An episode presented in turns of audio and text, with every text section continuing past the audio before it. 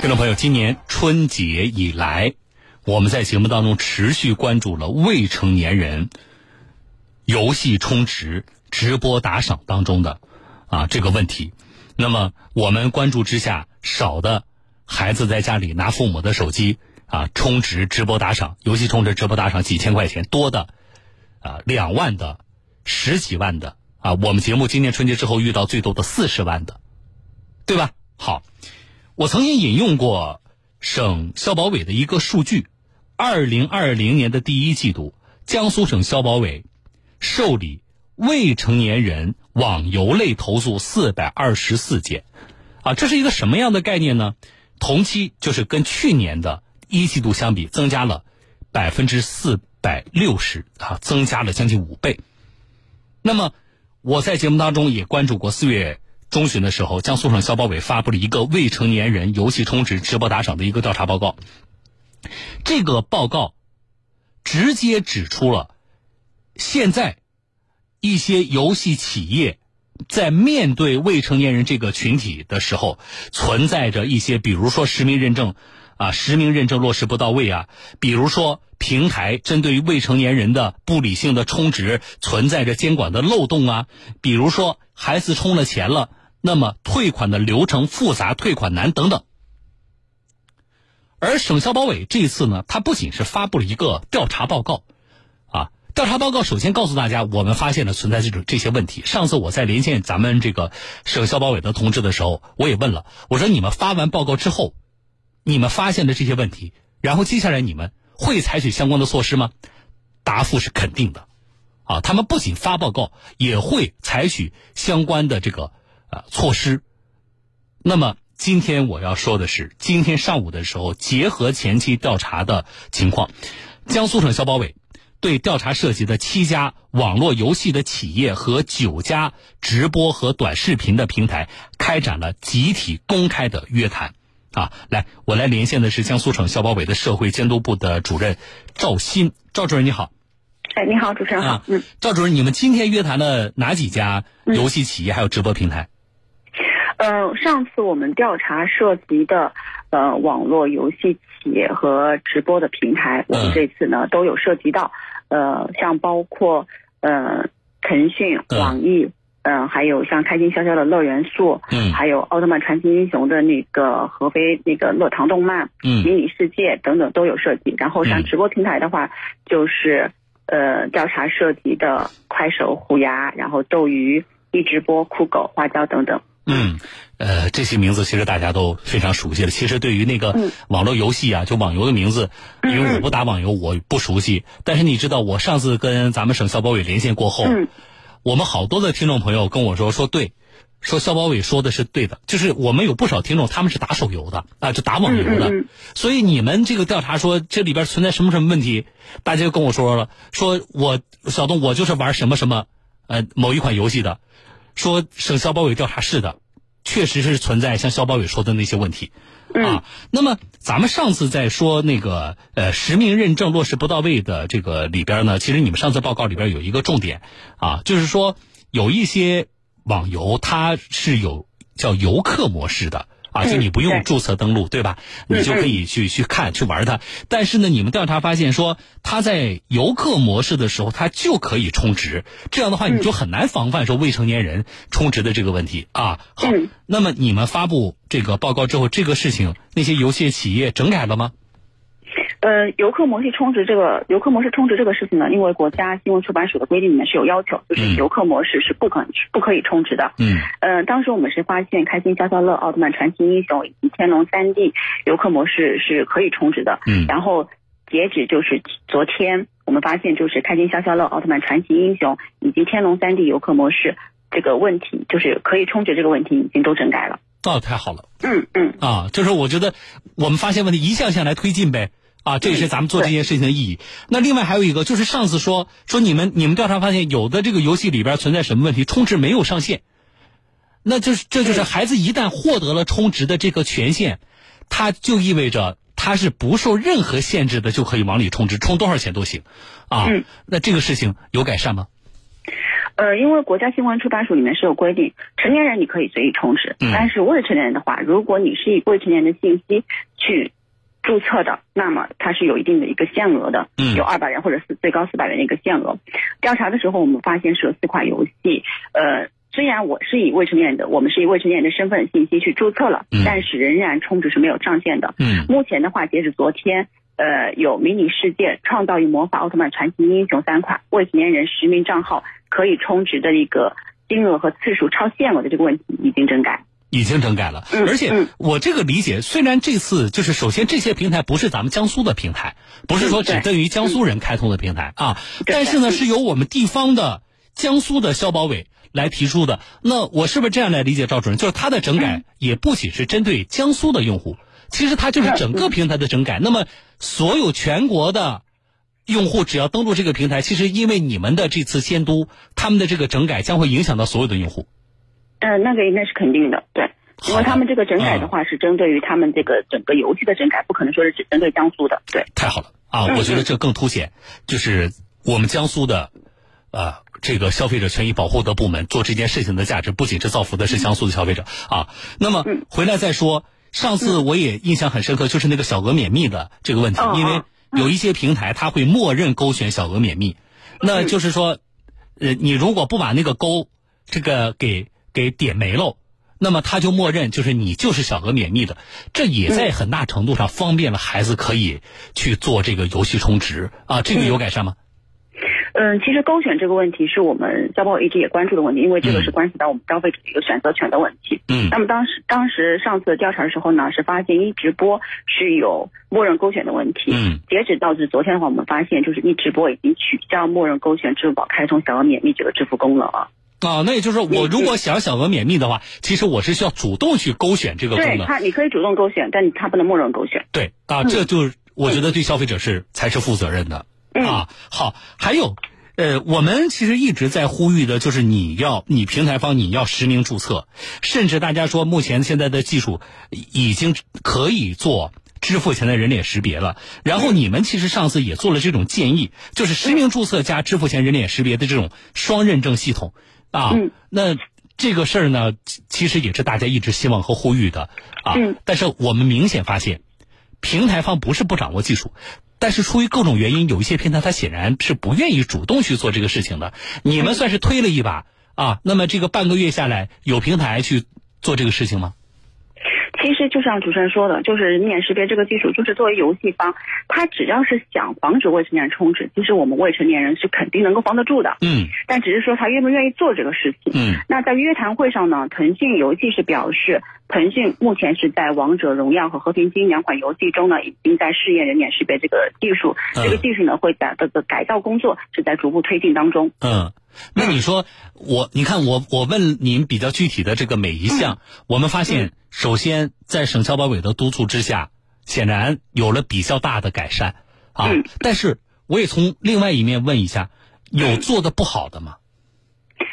呃，目前从我们的一个来看的话，嗯就是企业的呃整改方面还是比较积极的。嗯但是就是像我们刚刚呃，就是有那个呃，比如说未成年人实名账号这个注册以后充值还是超限额这个问题，我们当时是发现有四款游戏，嗯但是现在整改是有三款。目前的话是、对上次发现的时候是第五人格，嗯呃，还是没有整改，我们也在和他们在积极的沟通当中。这个游戏背后是哪一个平台？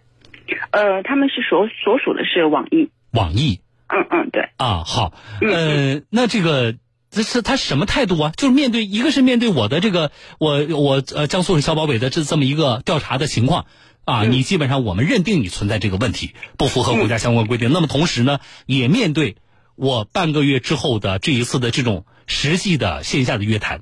嗯啊，那这对方不改是一个什么样的态度呢面对你们？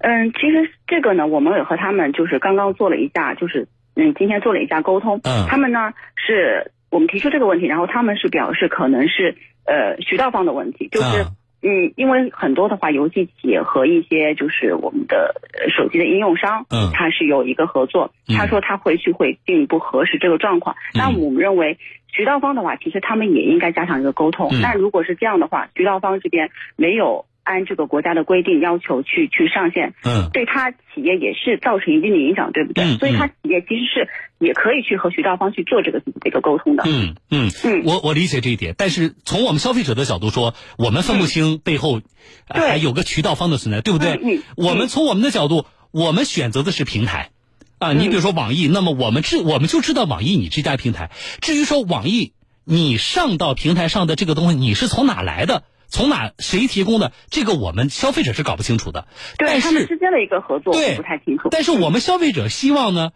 作为直接面对消费者的这个终端平台，那么像网易，你应该对消费者负责，你应该把好关，就好像我卖东西卖东西一样，商店你不能进假货来卖我呀，你不能卖了假货，你告诉我，你说这个，你你去找那个小作坊啊，我不知道，那我觉得这是不负责任的，所以我当时觉得我们消保委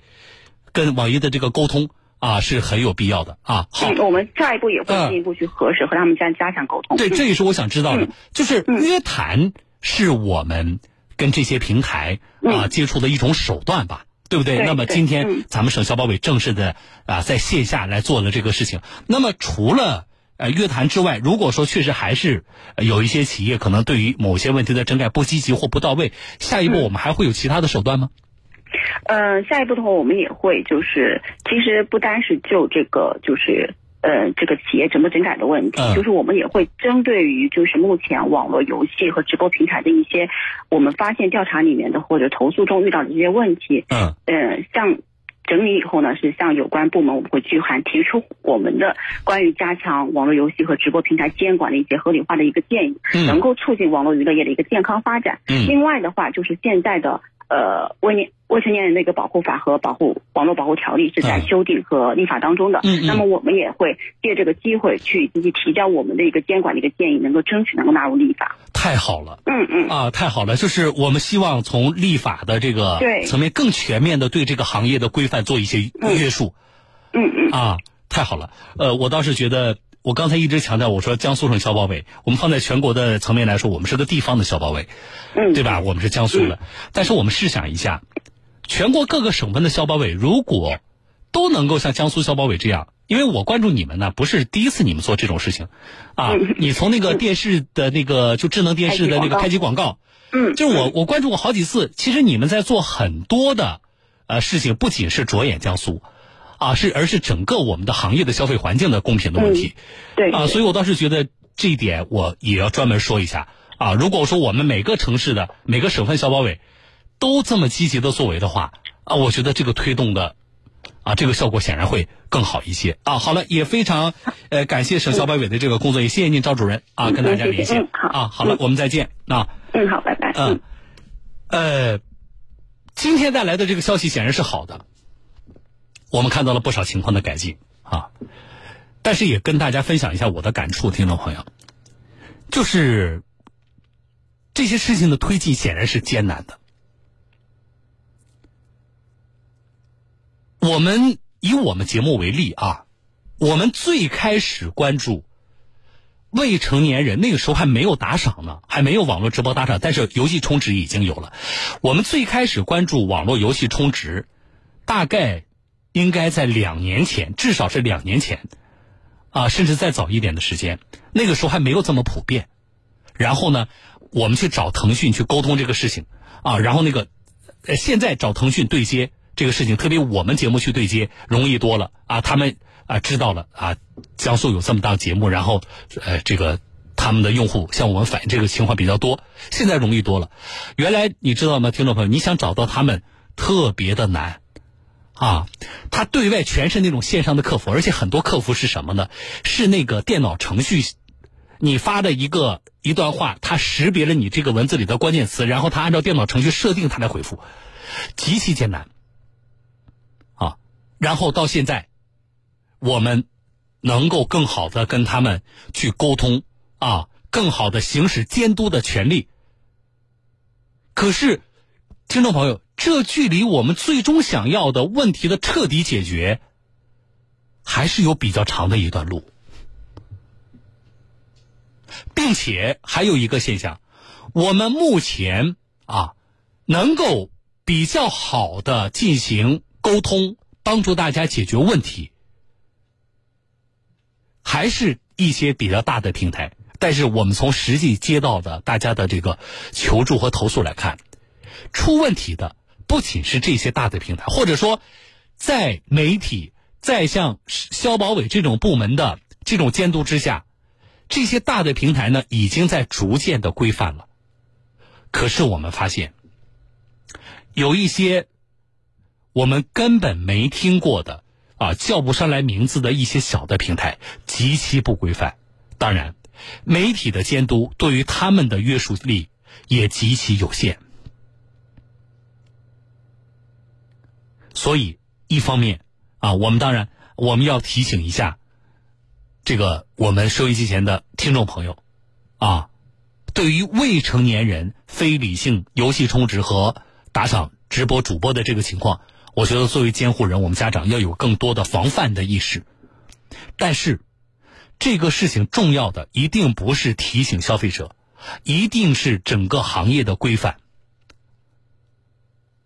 所以刚才省消保委的同志也说了啊，国家相关的这个呃法律法规正在制定当中，他们也希望通过他们的这个调查，能够给出更多的建议。这是作为一个消费者保护部门，他们做的非常好。我当时觉得啊，作为江苏人，我为啊我们江苏的省消保委在这方面的工作，我是觉得确实要点赞的。每个省如果说。所以，我希望消费者权益的保护部门要更有力的发声，啊，这是一个。另外一个就是刚才的啊，赵主任说的那点很重要，行业的规范不能够一直靠媒体监督，不能一直靠像消保委这样的部门去约谈。我们希望针对互联网平台，啊。不仅是什么听众朋友，不仅是游戏充值啦，不仅是网络游戏，不仅是啊这个网络直播，包括现在更为普遍的这个网购啊，所谓包括我们前两天说的直播带货，应该有更健全的相关的规定，甚至是法律。否则的话，现在有的时候啊，其实我们对于这种情况，包括相关部门的执法，有的时候。是比较难的，你很难找到一个对应的依据，因为现在啊，呃，这个依托互联网平台很多衍生出来的这个新生的事物，所以我们也呼吁啊，立法能够更快一些，也能够对于行业的约束更有利一些，啊，好了，这件事情后续的。跟进，我觉得今天是一个非常重要也非常好的一个进展啊。那么后续的，呃，省消保委就这件事情的这个相关的工作，我觉得我们。